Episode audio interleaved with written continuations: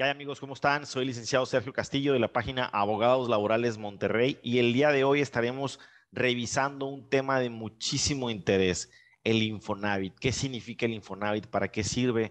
¿Cómo es que se pagan las cuotas? ¿Cómo reviso si mi patrón está cumpliendo? ¿Qué pasa si el patrón no cumple? Etcétera. Todo eso lo estaremos viendo, sobre todo la parte legal, que es la que a mí me corresponde.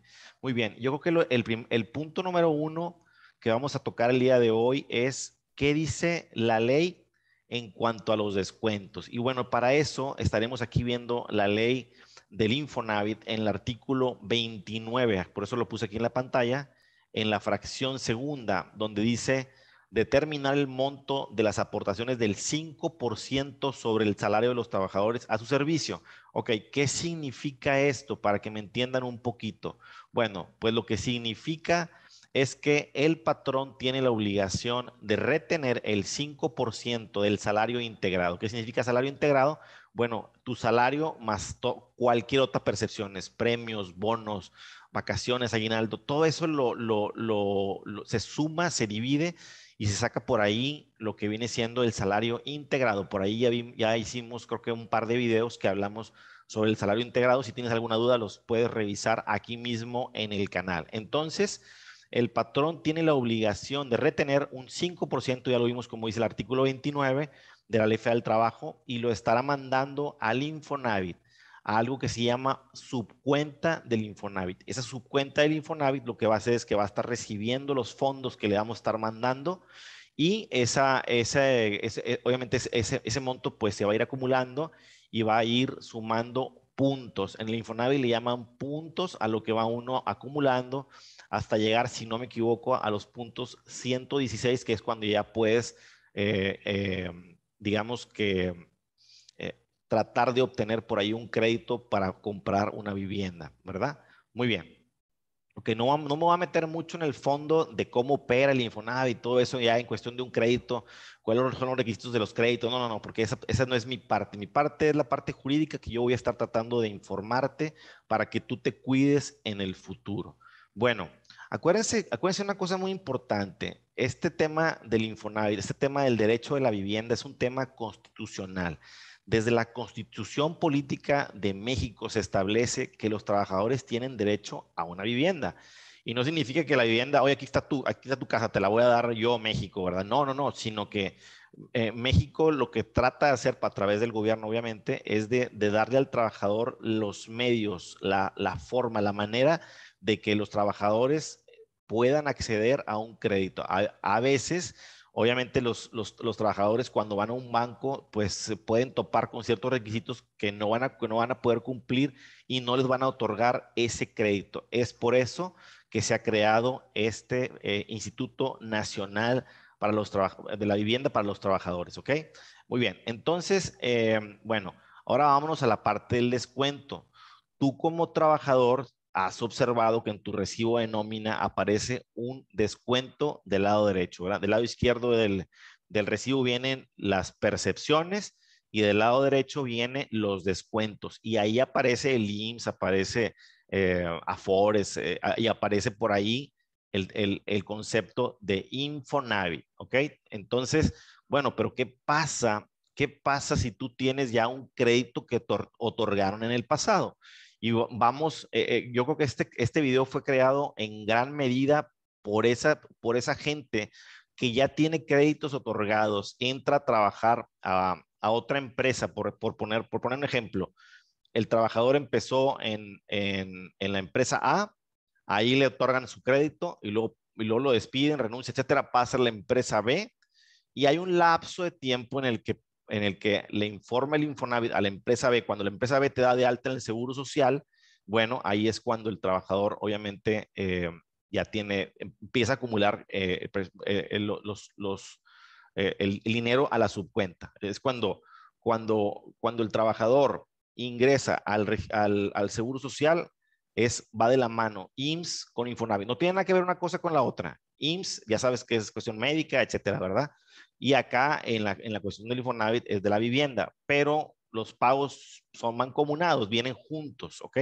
No, no, no totalmente juntos, sino que me refiero que las, las aportaciones, los pagos vienen en hojas por separado, pero, pero, pero se canalizan de la misma manera. Ok, entonces el, el patrón B te, te, contrata, te da de alta y empieza a pagar tus aportaciones.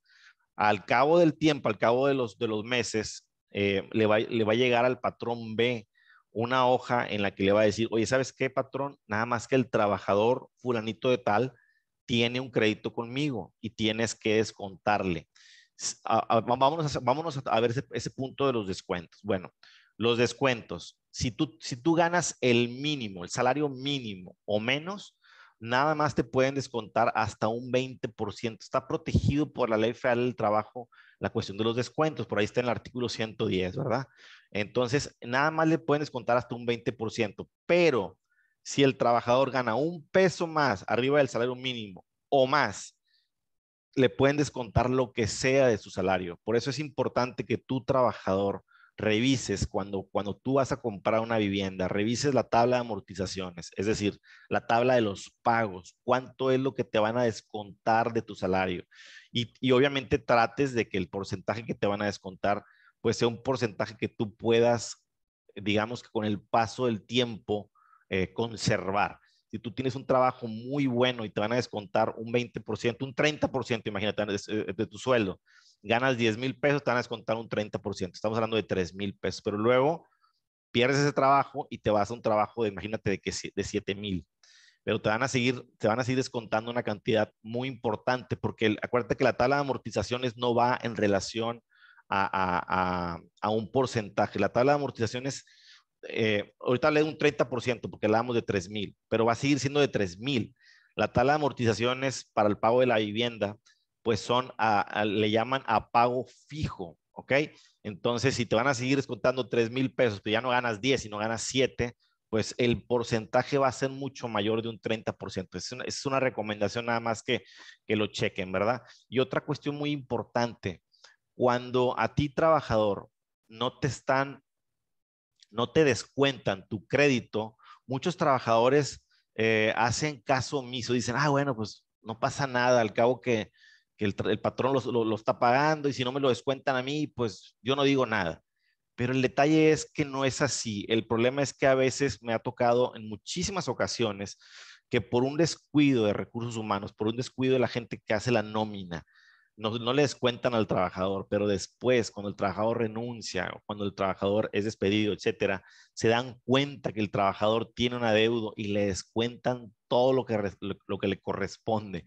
Si ustedes me preguntan que si es legal, bueno, pues en la ley no se establece en ninguna parte cuánto, hasta cuánto se puede descontar del salario de, un trabajo, de, pago de Infonavit, porque acuérdense, como les dije ahorita, les pueden descontar de, pago de amortizaciones, de pago de, tu, casa, te pueden descontar a 90 o 100% de tu salario. Entonces, eh, ¿qué sucede? Pues que eh, eh, imagínate que te van a pagar, no sé, 5 mil pesos de, de partes proporcionales por haber trabajado en ese lugar y ahora resulta que, que tú debes esa cantidad o incluso más. Entonces, en la renuncia, el patrón te dice, no, espérame, no te puedo pagar absolutamente nada. Tienes derecho a 5 o 6 mil pesos de partes proporcionales por haber renunciado. Sin embargo, tú me debes esa cantidad o más, no te voy a pagar nada. Fírmame la carta de renuncia y te vas a ir sin un peso. Y los trabajadores obviamente dicen, no, o sea, fue tu culpa no haberme descontado, pero no. Fíjense, y ahí, ahí vamos a pasar a un punto de la corte. ¿Qué dice la corte al respecto?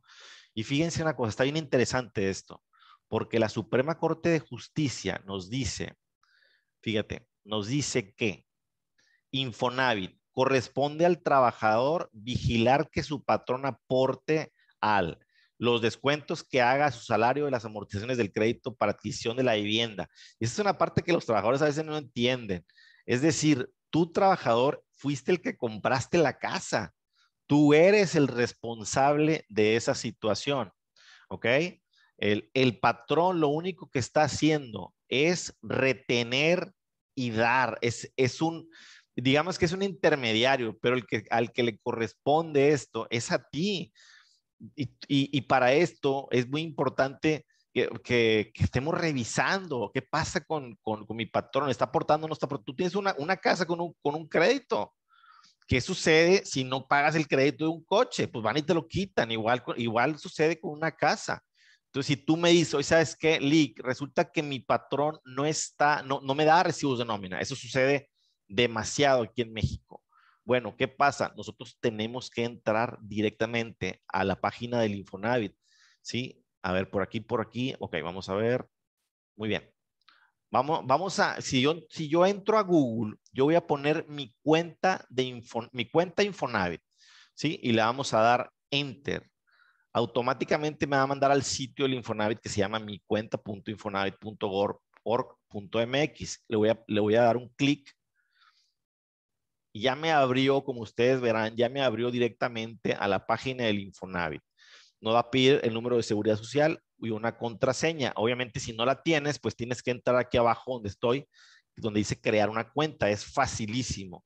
No, es número de seguridad social, tu CURP, y mandas tu información y se acabó. Es algo facilísimo para que todos los trabajadores estén revisando al menos cada seis meses si su patrón está cumpliendo con la obligación o no. Ahora, vámonos a otra parte.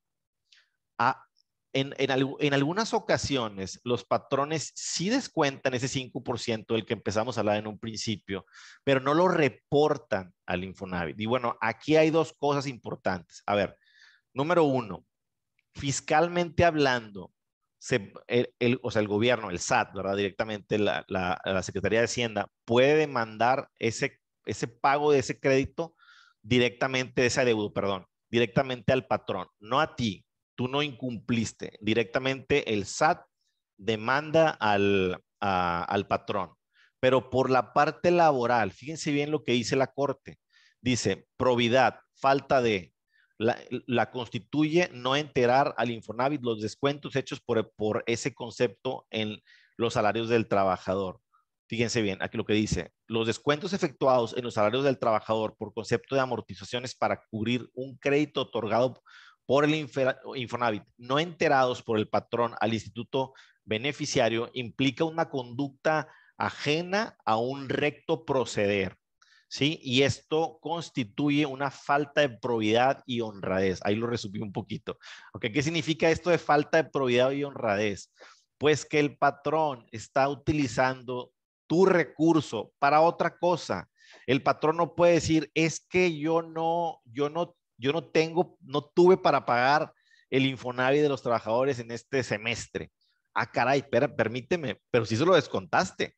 Entonces, ¿qué, podemos hacer nosotros trabajadores? Nosotros trabajadores podemos rescindir el contrato de trabajo por faltas de probidad y honradez. Por ahí ya hemos hablado también de las rescisiones de contrato de trabajo. Pueden revisar nuestro video. ¿Y qué, qué sucede con esto de la rescisión? Bueno, que le vamos, vamos a dar por término. ¿Qué significa más bien la rescisión? Estamos dando por terminado nuestro contrato por falta de probidad y honradez de parte del patrón y esto va a implicar que nos van a pagar eh, indemnización, que nos van a pagar prima de antigüedad, que nos van a pagar 20 días por año. Aquí sí proceden los 20 días por año.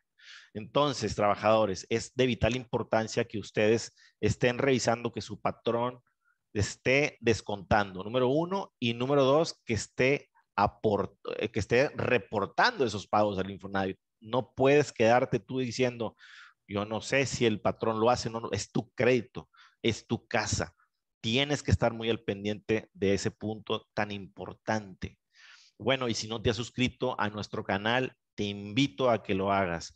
Y si te fue utilidad este video, pues te sugiero que nos regales un like para que le llegue esto a más personas. Muchas gracias.